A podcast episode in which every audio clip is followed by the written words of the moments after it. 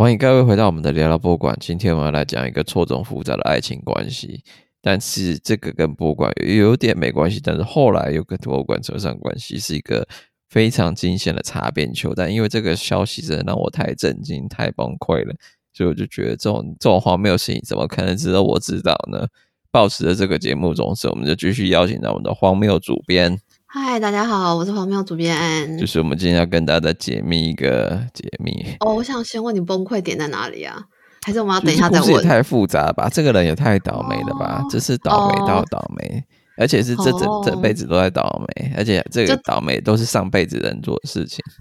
哦，然后到最后一刻他才知道，他就是那个倒霉鬼。对，然后都没想到这样还更倒霉，我就觉得哇，真是太崩溃了吧。然后我本身是很喜欢听一个 podcast 叫做 Talk R，然后这个节目其实是 Russell Diamond 跟 Toby 哎 Russell Tovey 主持的。那一个人是画廊老板，另外一个是英国演员。那他们两个主持这个 podcast 节目之后，他们最近一期就访问了历史学家，叫做 Katie Hassel。那那个那个人刚写了一本新书，叫做《没有男人的艺术故事》。那个标题是用那个艺术的故事。呃，你有听过这本那个嗯教科书不是教科书这本经典的读物吗？在讲艺术史的读物，对，他就用这个的名字来讲《没有男人的艺术故事》，来讲说很多在艺术故事里面的女性的艺。女性的艺术家或女性的角色都被忽略，所以他就是要想写一个没有男性的。当然不是说男性不重要，男性当然在这个艺术史之中是一个主宰性的，但是他总之是要把这些过去在艺术故事里面被忽略的女性角色写进他书里面。所以他们那时候就在访问他，然后 Russell Tovey 突然就提到说，他最近才知道有一件非常非常。非常爆炸性的事情，关于那个 Melissa Bell 跟 Angelica Bell 的故事，然后就说哦是这样，然后一讲之后就觉得妈，这是太荒谬了。你可以先帮我们介绍说 Vanessa Bell 到底是凡妮莎贝尔到底是谁吗？好，凡妮莎贝尔是英国后印象派画家，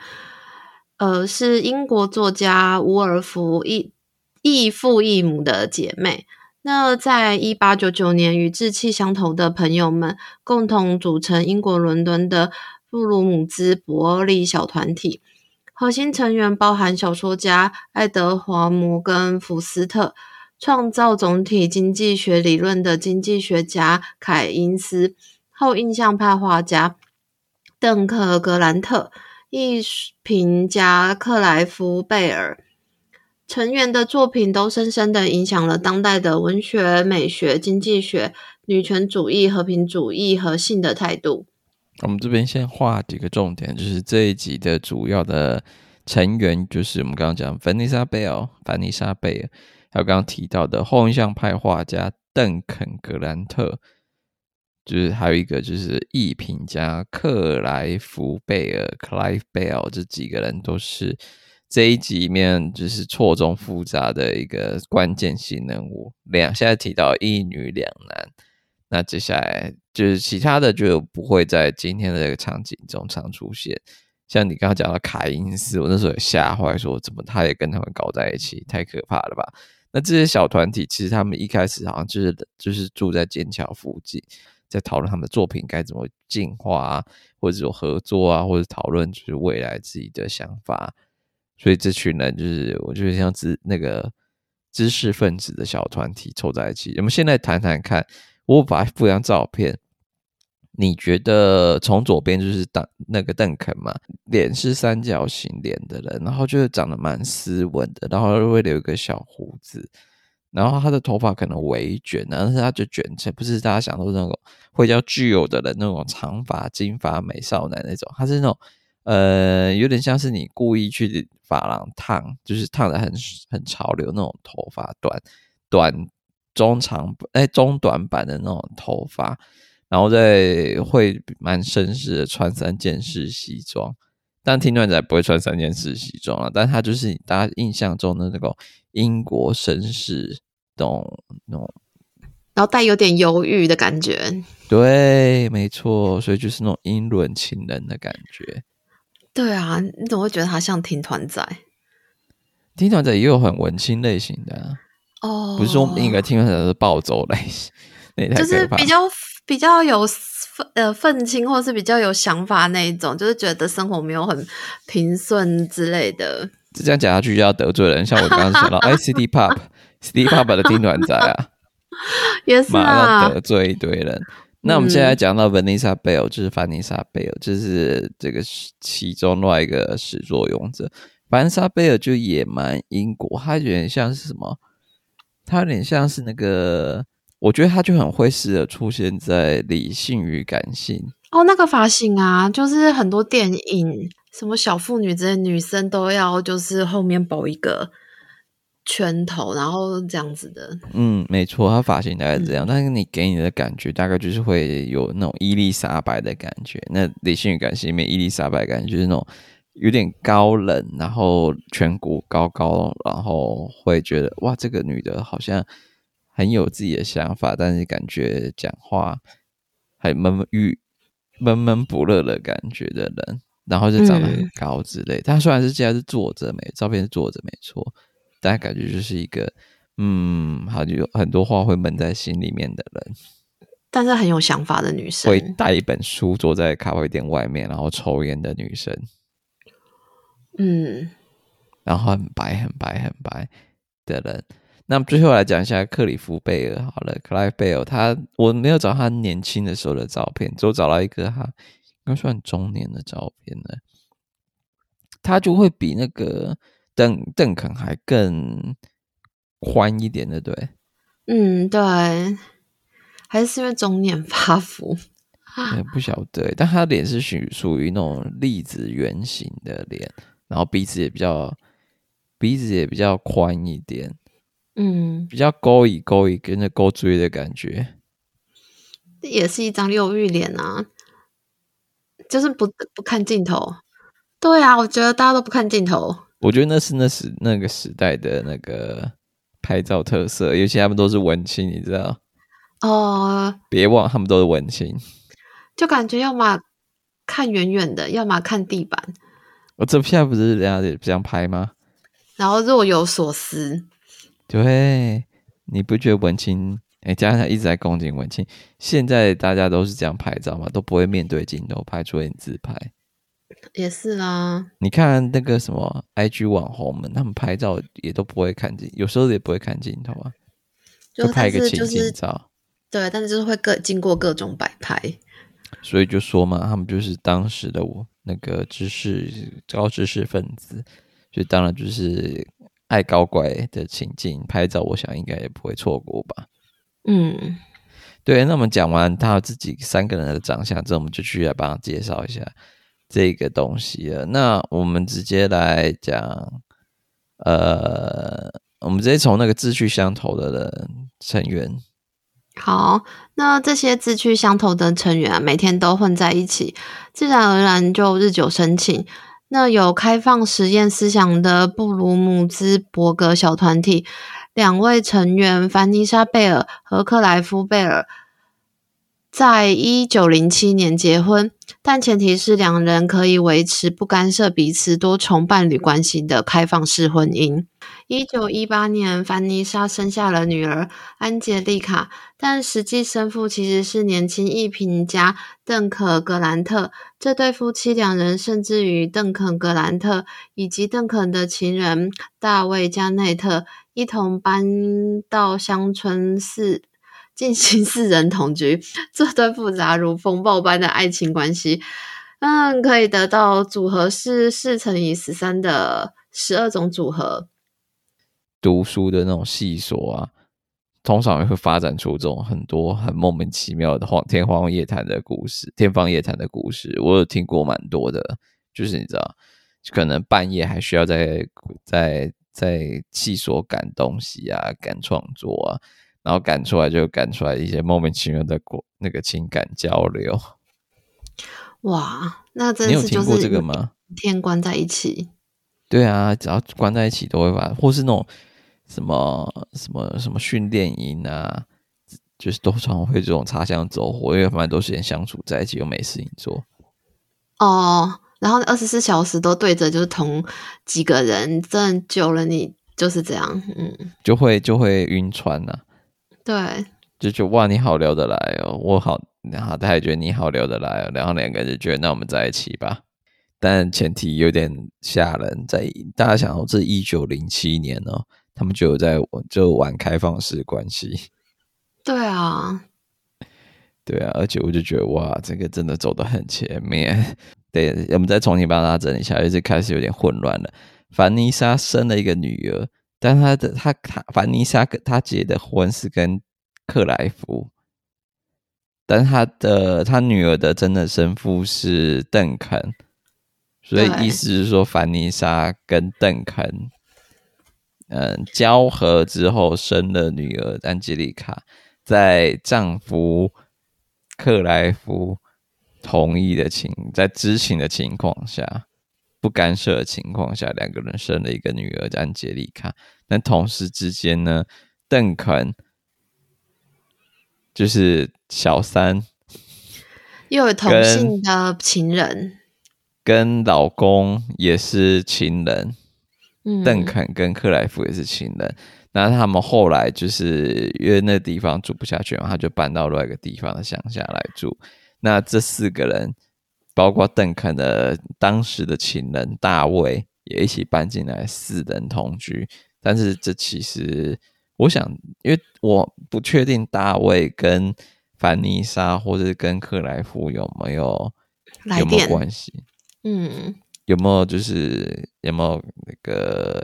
呃性欲上的关系？但是我就觉得，嗯，如果这四个人每天都在一起，又保持这么复杂的多重伴侣开放关系，多少这应该也是会搅在一起的吧？哦，那时候我看到这一段，我觉得好复杂，我还特别画一张图，想说有什么一下虚线，一下实线的。那、no, 什么是虚线？就虚线是就是猜测有可能就是同性，就是刚刚说嘛，有可能大卫加内夫到底有没有跟凡妮莎或者是她老公克莱夫贝尔有来电？嗯、对，但这个就是猜测啦。我的猜测是，安吉那个凡妮莎不一定是双性恋，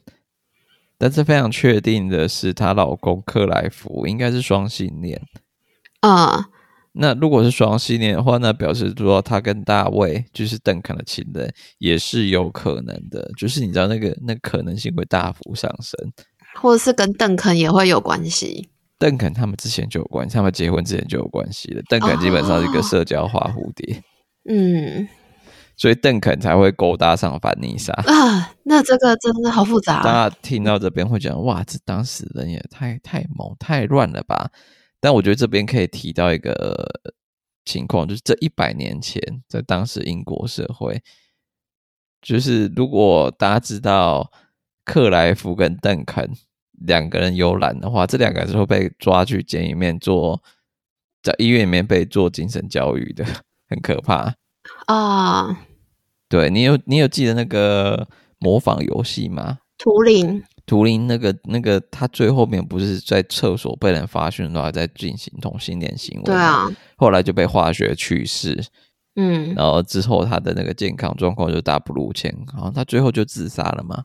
嗯，对啊，所以那时候也是到了那个二战时间哦。那现在是在二战那个一战之前哦，表示那当时的社会风气更加保守。就是他们两个结婚，或是怎样的部分，或是他们同居的部分，某种程度也是社会这个压力下的，让他们做出这样的决定，而不是说他们就是他们就是要搞了这么风暴式的复杂关系啊，就有点像假结婚。不太确定凡妮莎跟克莱夫他们是相爱还是假结婚，但我们等一下就可以来介绍，那大家可以自己猜想说他们这到底是不是假结婚，还是？某某些时间点上面，在一九零七年的时候，两个人真的是真心相爱的，但是可能克莱夫爱的爱的更多，有更多的大爱，嗯，也有可能吧。那你继续帮我们介绍一下。根据女儿安杰丽卡年迈时接受《时代》杂志专访表示，这样混沌婚姻爱情关系，让她妈妈凡妮莎非常的嫉妒和痛苦，却又得维持表面的风浪平静，甚至强颜欢笑。那安洁丽卡说，悖论、矛盾、逻辑在他们的世界里并不存在，他人的价值观根本不可能侵入。在那些前卫的小圈子中，他们的爱情生活会使任何现代肥皂编剧的想象力得以延伸。另外，就是安吉丽卡的角度来看，他妈过得并不快乐。我觉得他妈就是为了成全别人的快乐，就是有点，我不晓得会不会是有点牺牲了自己的感觉。可是又在那个时代，嗯，这对我真的觉得好难，就是不是当事者，真的很难去想象他到底是爱在哪里。假如说你爱上这个这个男的，但是他可能就是他他要的更多，要的是大爱。但是如果你不跟他结婚，不帮他当做他的一个保护伞，不让他被社会发现，他可能随时你爱的那个对那个男人，可能某些某什么随便时候可能就被就被抓走了。嗯，而且被化学去世，或者被强制什么心理治疗之类的，而且是被关在紧闭室那种，哦、你会忍心让你心中的爱人，你心中那个那一生的爱，这样被这样被社会糟蹋吗？你会想说啊，反正我们就结了婚，某件事我也是跟他在一起，所以就会下这个决保护的决定。对，但是后来当婚姻继续下去，发现他真的就是就是就是。尽情的玩，无所不用其极的玩，那时候就会觉得好痛苦。为什么跟这么我爱的人却不跟我在一起？结婚就会希望得到一个人全部的爱，但事实上不是这样。但他们一开始结婚也有同意说，就是要开放式的多重性伴侣关系啊。同意归同意啦，但心情上我觉得很难讲诶。凡妮莎跟沃尔夫，他们通常都是近就是近亲的性侵。受害者在小时候、哦啊、青少年时候，而且都是那种认识的长辈或是哥哥啊、兄弟之类的，对他进行性侵。哦，对，那时候你跟我说的时候，我那时候真的超级没有办法接受，觉得就是这个世界怎么这么的可怕。对，但是你要想他们这样成长经验跟当时社会风气，跟他们这身处这个圈子，前卫前卫知识分子生产的圈子里面。就是已经是我觉得我们没办法很快很快速可以理解他们的心路历程，因为毕竟这个生长过程中受过这么多的伤害。那我就觉得在那个载浮载沉的时候，如果你抓住一块浮木，为何他们就不会抓住那块浮木呢？继续生存下去？对，所以很难说。回到这边来讲到他们那个生下这个女儿，刚好接到访问嘛。但是安杰丽卡是什么时候知道这件事情的？哦，安杰丽卡到了成年时才知道自己的老爸原来是邓肯·格兰特，全家都只有，全家就只有安杰丽卡不知道，他父母知道，他两个哥哥也知道，原来那个跟我们住在一起，成天四处勾搭年轻男子，还动不动搞失踪的风流阿伯，就是他的亲生老爸。安杰丽卡在二十多岁时和作家大卫·加内特结婚。当然，安杰丽卡少女时期的爱恋对象，虽然婚前家族其他成员透过各种明示暗示，要安杰丽卡千万别跟这位阿北结婚，但她名义上的父母亲却从未向女儿讲明。直到婚后，安杰丽卡才震惊地发现，这位比她大二十六岁的阿北，竟然曾经是她亲生父亲邓可·格兰特的情人，也是他爸妈某时，哦，也是他爸妈某段时间同一个屋檐下的同居人，某种程度也曾经是他妈妈的情人，也非常有可能是他爸爸的情人。你结婚的对象曾经跟你爸妈还有你亲生爸爸。勾搭过，就是他们的床笫之友。对啊，你光知道这个事实，然后去想象那个画面，而且他爸爸就可怕，就是他爸妈竟然完全没跟他女儿讲说，你不可以嫁给这个男子，他他们还竟然让这个成真了，就是好，你要嫁就嫁吧，我也不我也无所谓了。这真的是太八点档了。对，而且还是老少配哦，一个五十几岁的阿伯，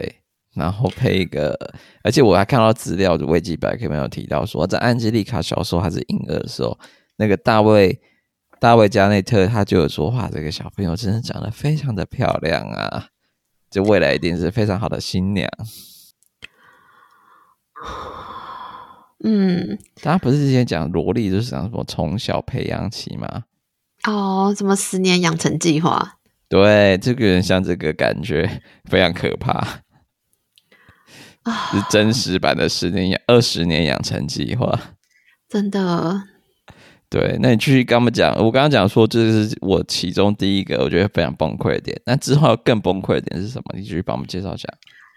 啊，虽然听完了这风流老公令人震惊的害人过往，但安杰丽卡竟然还生下了大卫·加内特四个小孩，两个人还维持了二十五年的婚姻，直到一九六七年才实际离婚。某种程度猜想是反抗当时英国迫害同性恋的法律。那在这段诡谲的婚姻中，安洁丽卡也试图要重新寻找生命中的挚爱。但又惊骇的发现，他爱上的俄罗斯犹太画家乔治·伯根，这个人竟然也是亲生老爸邓肯·格兰特的旧情人，只好痛斩情丝，拒绝再错。人生始终逃不开亲生老爸邓肯·格莱特处处留情的阴影呐。然后，最后，二零一二年，安杰丽卡逝世于法国普罗旺斯，享年九十三岁。哎，我的新的对象也是老爸的旧情人，怎么会这样？嗯，他可能不能找圈内人，感觉圈内人全部都是他老爸的情人，就是有可能可以攻略，他老爸都攻略了。对，真的很惊的。而且那个我们刚刚有快速提到嘛，他老爸那时候跟他们同居的时候，常常搞失踪，也就是他正好遇到了新的对象，就是为爱冲昏了头，就会消失了一阵子，在家里面没住下去。然后之后，这恋情结束之后，又慢慢的就飘回来，处处留情，是非常非常奇妙的一个一个人。那大家就想说，呃，这个节目到现在都跟博物馆没关系呢？没关系，我们现在马上就会跟你讲跟博物馆有什么关系的。凡妮莎贝尔和邓肯格兰特的作品和照片都收藏于各大英国博物馆和艺廊，如国家肖像艺廊。泰特和曼特斯曼特斯特美术馆等，详细清单可以在 artuk 点 org 查到。英国泰特也曾经在二零一七年举办一档名为《英国酷儿艺术一八六一年至一九六七年特展》，展出邓肯格兰特的作品，并列其中。有 VPN 的话，可以做的事情。如果对这个故事、这个混乱的故事有兴趣的话，你可以上英国 BBC 二，就是 BBC Two 的网站，在二零一五年还拍一个迷你影集，就三集而已，所以不用担心会太长，像那个乡土剧一样两百集，没有，就三集。那这个这个影集叫做 Life in Squares，然后是复数 Squares。那这个影集就是在讲说这个这个 Bloomsbury。这个小小团体他们之间错综复杂的爱情关系，然后请真人来重新演绎他们之间的这个混乱的性关系。那里面相当多的裸露。那第一总共三集，第一集就是这个团体怎么形成的，然后他们怎么进行就是人与人之间的连接。第二集是他们搬家，就是刚刚提到那个四人同居的故事，他们要找房子啊，在乡间做一个他们自己的小型私人俱乐部。那第三集就是安杰丽卡怎么知道自己老爸是谁的这过程，就是这个正经的过程，因为他爸妈都不讲嘛，他最后才在成年之后才发现。那这小小一段就可以看出来，这个这个混乱的团体到底做了什么好事。大家可以上网找这个《Life in Squares》的迷你影集，只要用 VPN，我想把 VPN 移到英国，应该就会看这个 BBC 二的影集了。你这个选角，你觉得邓肯跟大卫他们两个会是情人吗？邓肯这选角感觉比较像，比较严肃一点点。哦，你觉得应该要再更细细腻一点，再更那个风流一点嘛？邓肯他是比较风流的人嘛，但是他当然就是比较厚脸皮，就会缠着，就觉得哎，我既然喜欢上你，我就是会缠着你，要想办法勾搭上这样子啊。对哦、呃，所以你你如果以一个腐女的角度，这个 CP 配可以吗？可以，可以，这是没问题。那邓肯跟克莱夫呢？邓肯跟克莱夫，我觉得蛮配的啊。哦，你觉得这是也是配的？因为我觉得，呃，以我的看起来，我觉得克莱夫比大卫帅一点点。OK，那如果有兴趣，真的可以找来这个维密影集看啊，记得。它有限定区域，所以只就可能要有 VPN 来看才能可以播放。嗯，如果看过《绯闻女孩》，最近哎，B B 那个 HBO Max 有做重制版，我想剧情我为什么没有看 HBO Max 重制版呢？应该也就是这种大同铺睡睡全部的剧情吧，我在想，就是献给所有喜欢看大同铺睡整群的剧情的朋友喽。哎、欸。哦，有，有这种朋友吗？哈哈，你可以把你那个最后下的 slogan 呢，我觉得还不错啊。我老公是我老爸老妈的情人，后来私通的新情人，没想到也是亲生老爸的情人呐、啊。好，拜，拜拜。